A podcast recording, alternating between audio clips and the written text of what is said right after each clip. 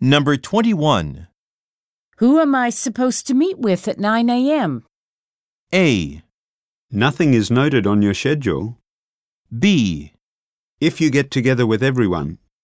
C. Unfortunately, that's too early for me.